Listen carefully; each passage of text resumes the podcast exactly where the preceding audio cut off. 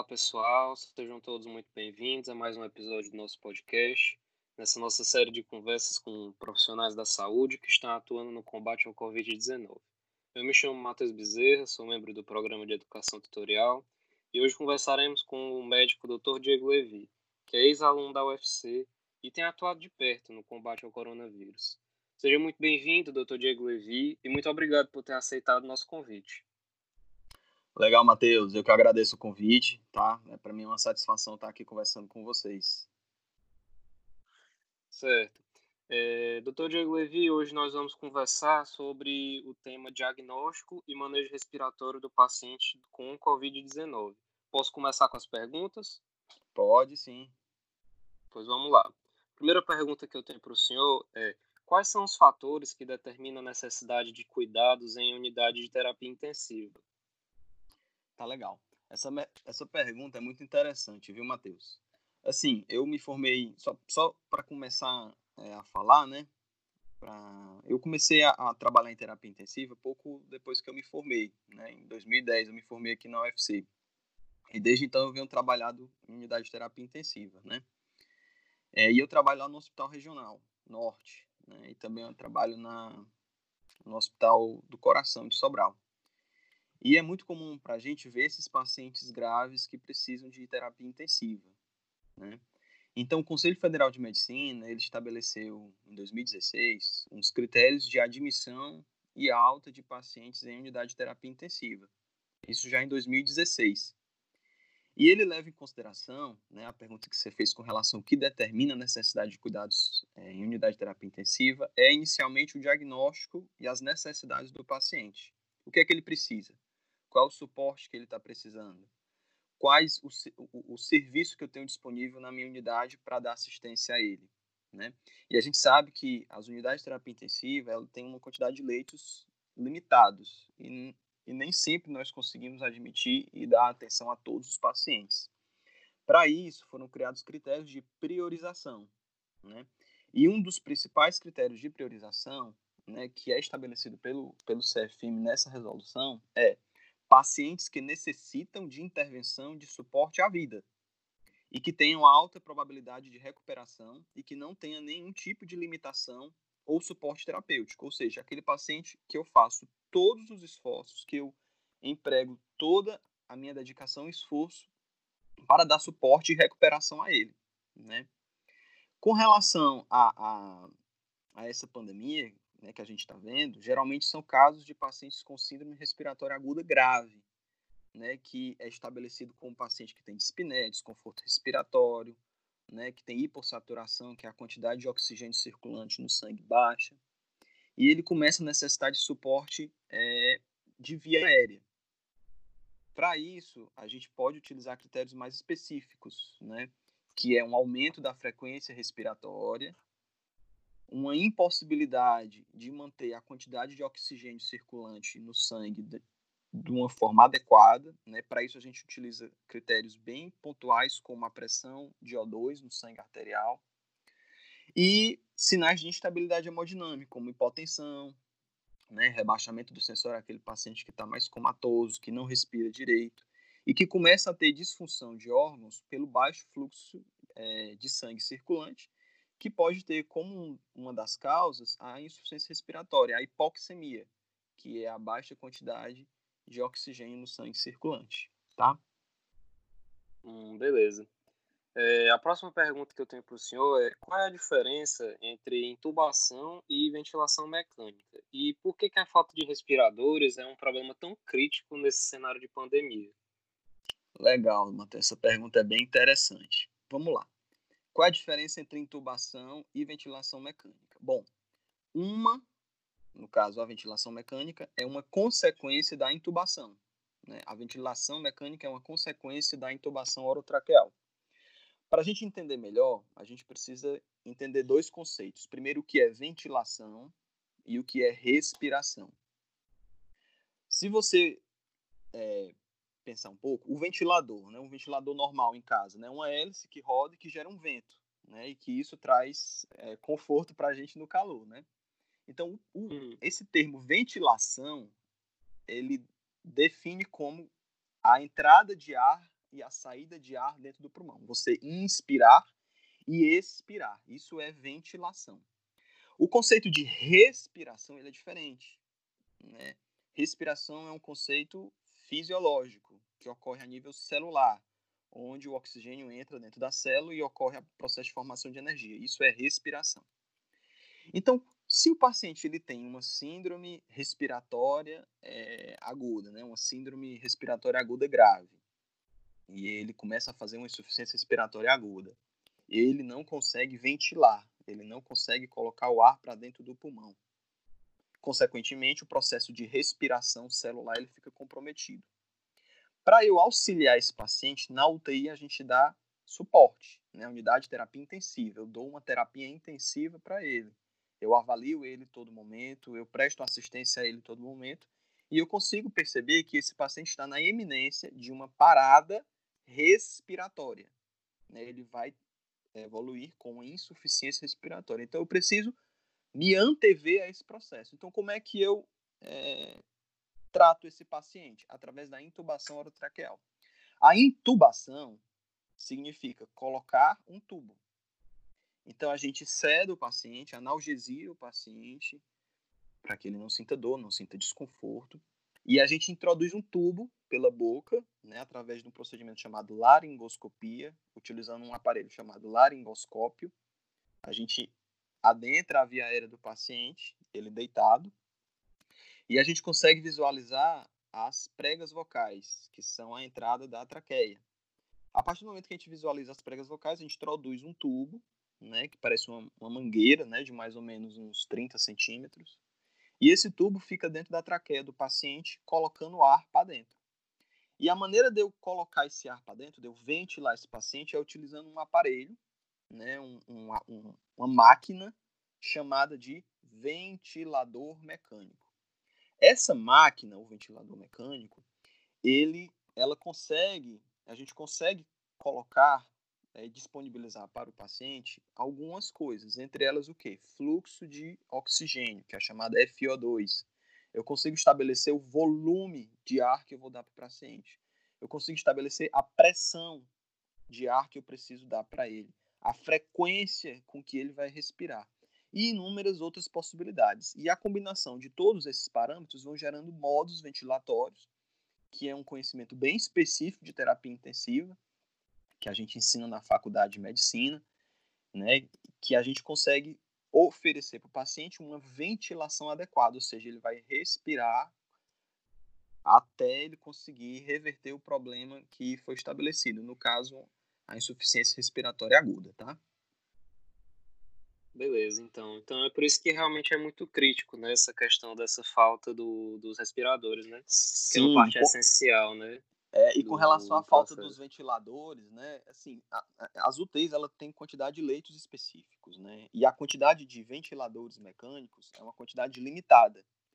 Então, se uma grande quantidade de pacientes tem insuficiência respiratória e precisam de ventiladores mecânicos, se nós não tivermos a quantidade suficiente, alguns pacientes, infelizmente, podem acabar sem a assistência necessária. É, realmente é uma situação muito, é, muito ruim mesmo, né?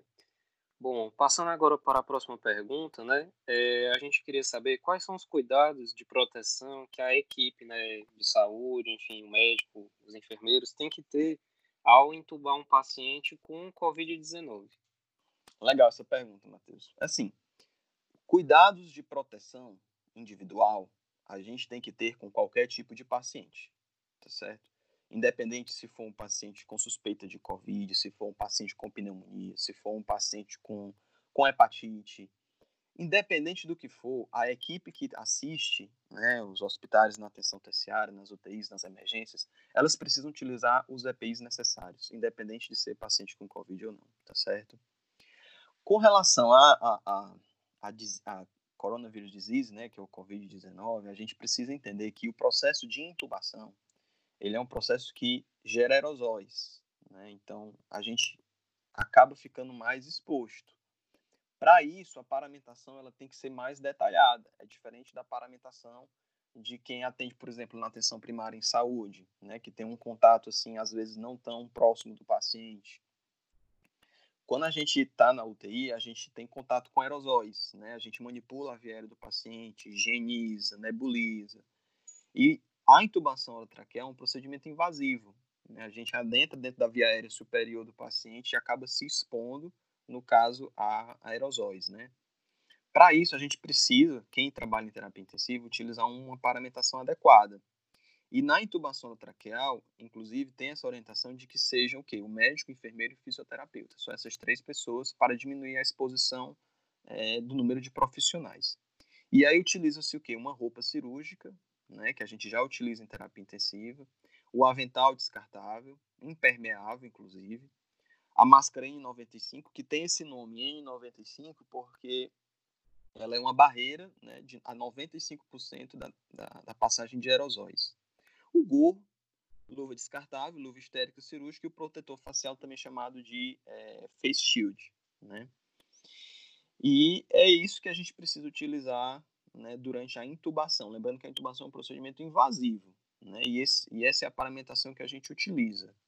E essa paramentação depois tem uma técnica para você colocar e tem uma técnica para você retirar. Tudo isso para a gente não se contaminar, tá bom? Certo, muito interessante essa, esse assunto. É, a próxima pergunta que eu tenho para o senhor é quais são as habilidades de um profissional de saúde que o senhor considera importantes para realizar esse processo de intubação?